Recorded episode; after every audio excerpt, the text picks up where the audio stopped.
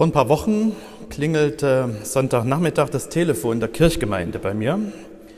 Das kommt nicht so ganz oft vor. Und ich habe mir dann auf dem Weg zum Telefon, der ja in unserer Wohnung ein bisschen lang ist, überlegt, wer könnte das sein, Sonntagnachmittag? Vielleicht eine freundliche Reaktion auf die inspirierende Predigt vom Vormittag? Oder ist jemand in Not? Oder werde ich tatsächlich zu einem Sterbenden gerufen, was selten vorkommt, aber manchmal eben doch? Für einen Hinweis, dass das Licht auf dem Kirchturm brennt, war es noch zu früh, es war noch zu hell. Es war dann letztendlich die Mutter eines schulpflichtigen Kindes am Telefon. Der Sohn hatte eine Hausaufgabe, er sollte über ein bedeutendes Gebäude in Frankenberg etwas schreiben. Und da hat er sich die Kirche ausgeguckt und sie wollte gerne die Maße der Kirche wissen. Wie lang ist die, wie breit ist die und wo hoch ist der Turm? Da war ich so ein bisschen hin und her gerissen. Einerseits fand ich es schön, dass ein Schüler sich mit dem Kirchengebäude beschäftigt und es als bedeutendes Gebäude dieser Stadt einstuft. Und ich habe mich erinnert an meinen Heimatkundeunterricht zu DDR-Zeiten, wo wir einen Plan unserer Stadt hatten und bedeutende Gebäude einzeichnen mussten und die Kirche nicht einzeichnen durften. Und schön dachte ich auch, dass die Mutter wusste, wenn man über die Kirche was wissen will, ruft man beim Pfarrer an und nicht bei der Gebäudegesellschaft, was ja sonntags auch nicht viel gebracht hätte. Andererseits habe ich so gedacht, ja, schon schön, aber noch schöner wäre es natürlich, wenn sich jemand für das interessieren würde, was in dem Gebäude passiert. Also wenn sich jemand für den Glauben interessieren würde. Wenn jemand anrufen würde und sagen würde, ich möchte Jesus kennenlernen. Ich lese aus dem Johannesevangelium im Kapitel 12. Da waren aber einige Griechen unter denen, die heraufgekommen waren, um anzubeten auf dem Fest. Die traten zu Philippus, der aus Bethsaida in Galiläa war, und baten ihn und sprachen, Herr, wir wollen Jesus sehen.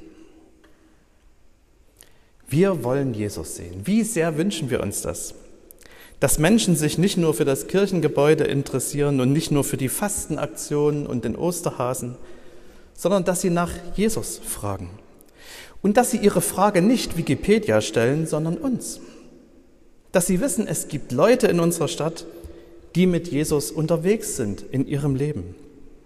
Und wenn wir etwas über ihn wissen wollen, dann können wir zu denen gehen. Klar, so ein Interesse können wir nicht erzeugen. Was wir machen können, ist lediglich das Signal geben, uns nicht zu verstecken, das Signal zu geben, hier sind Leute, die Jesus lieben. Zu signalisieren, wer Jesus kennenlernen will, ist bei uns herzlich willkommen.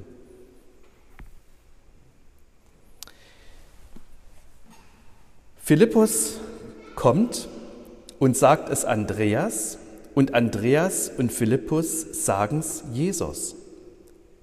Jesus aber antwortete ihnen und sprach, die Stunde ist gekommen, dass der Menschensohn verherrlicht werde. Das klingt alles so ein bisschen umständlich. Philippus sagt Andreas und Andreas sagt Jesus, nicht direkt ein Beispiel für direkte Kommunikation. Walter Kleiber, der frühere Bischof der methodistischen Kirche in Deutschland, hat eine Erfahrung seines Glaubenslebens mal so ausgedrückt. Er hat gesagt, zu Jesus führt man niemanden allein. Will sagen, wenn ein Mensch zum Glauben kommt, dann sind da immer mehrere beteiligt. Und wenn wir uns hier und da mal unsere Glaubensgeschichten erzählen, dann bestätigt sich das in der Regel auch. Es ist hier ein entscheidender Moment in der Jesus-Bewegung beschrieben. Jesus bekommt internationale Bedeutung. Ausländer werden auf ihn aufmerksam, nicht Juden, griechischsprachige Menschen. Die Propheten hatten das angekündigt, die Völker werden zum Zion strömen. Die Weisen aus dem Osten waren die erste Delegation, wenn man so will. Und jetzt fragen griechisch sprechende Menschen nach Jesus. Können Sie sich vorstellen, was das für die Jünger, für seine erwachsenen Schüler bedeutet hat? Die bisher nichts weiter kannten als das Nordufer des Sees Genezareth? die hatten plötzlich Aussicht auf eine internationale Karriere. Die witterten Morgenluft. Und Jesus unterstützt das ja noch. Die Stunde ist gekommen, dass der Menschensohn verherrlicht werde. Verherrlicht. Woran werden sie gedacht haben, die das damals gehört haben? Jetzt geht's los. Jetzt wird er sein Volk befreien. Jetzt zeigt er den Römern, wo der Hammer hängt. Jetzt wird er die Fremden zu sich bitten und sich ihnen als der Messias zu erkennen geben. Stattdessen spricht Jesus na, fast meditative Worte. Wahrlich, wahrlich, ich sage euch, wenn das Weizenkorn nicht in die Erde fällt und erstirbt, bleibt es allein. Wenn es aber erstirbt, bringt es viel Frucht. Ich kann mich nicht erinnern, ob ich in meinem Leben schon mal engeren Kontakt zu einem Weizenkorn hatte, also außer in verbackener Form, da habe ich den regelmäßig. Aber wenn im Herbst die Kastanien unter den Bäumen liegen, dann kann ich ganz schlecht vorbeigehen, ohne die drei schönsten mitzunehmen. Ich brauche die nicht. Ich bastel keine Kastanienmenschen, ich bringe die auch nicht zum Tierpark zum Verfüttern. Ich nehme sie einfach mit. Manchmal liegen sie dann bei uns auf dem Tisch, bis sie verschrumpelt sind. Kastanien sind Samenkörner. Die gehören nicht auf den Tisch, sondern sie gehören in die Erde. Nur so kann ein neuer Baum wachsen und wieder viele Kastanien hervorbringen. Dafür müsste ich mich aber von ihnen trennen oder sie eben gar nicht erst mitnehmen. Und das wäre auch irgendwie schade, jedenfalls für den Moment. Wenn dann im Frühjahr ein kleiner Spross zum Vorschein käme, dann sähe das natürlich ganz anders aus. Die Stunde ist gekommen, dass der Menschensohn verherrlicht werde. Die Herrlichkeit von Jesus ist die Herrlichkeit eines Samenkorns, das in der Erde stirbt, um neues Leben möglich zu machen. Es ist ja schön, dass hier einige Ausländer nach Jesus fragen. Sie wollen Jesus sehen, so ihre Bitte.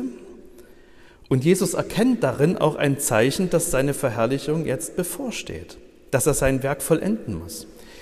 Worum es ihm geht, das sagt er ein paar Sätze später, das gehört nicht mehr zu unserem Abschnitt heute. Das sagt er, wenn ich erhöht werde von der Erde, so will ich alle zu mir ziehen. Jesus möchte nicht nur, dass Menschen ihn sehen, Jesus möchte Menschen, Jesus möchte uns zu sich ziehen. Und die Voraussetzung, die dafür notwendig ist, die beschreibt er in dem Wort vom Weizenkorn. Die Voraussetzung dafür, dass Menschen aus allen Völkern den Weg zu Gott finden, ist, dass Jesus stirbt, dass Gott ihn vom Tod auferweckt und dass Jesus den Heiligen Geist sendet. Das öffnet den Völkern, das öffnet uns den Weg zu Gott. Und diesen Zusammenhang beschreibt Jesus in dem Wort vom Weizenkorn. Wir werden das heute im Abendmahl erleben. Christi Leib für dich gegeben, Christi Blut für dich vergossen. Es geht nur durch Kreuz und Auferstehung. Es geht nur, weil das Weizenkorn in der Erde starb und daraus neues Leben wuchs. Der Tod von Jesus wird wie eine Tragödie aussehen. Eine ausgewachsene Version der kleinen Tragödie, wenn ein Kind seine schönste Kastanie auf Nimmerwiedersehen in die Erde pflanzt. Tatsächlich wird daraus aber ein Triumph, der Triumph von Gottes aufopfernder Liebe, die den Tod besiegt. Und das zugunsten der ganzen Welt, die hier durch die Griechen repräsentiert wird. Und darüber, darüber können wir uns wirklich freuen, auch schon mitten in der Passionszeit. Und der Friede Gottes, der höher ist als alle Vernunft, wird eure Herzen und Sinne in Christus Jesus bewahren.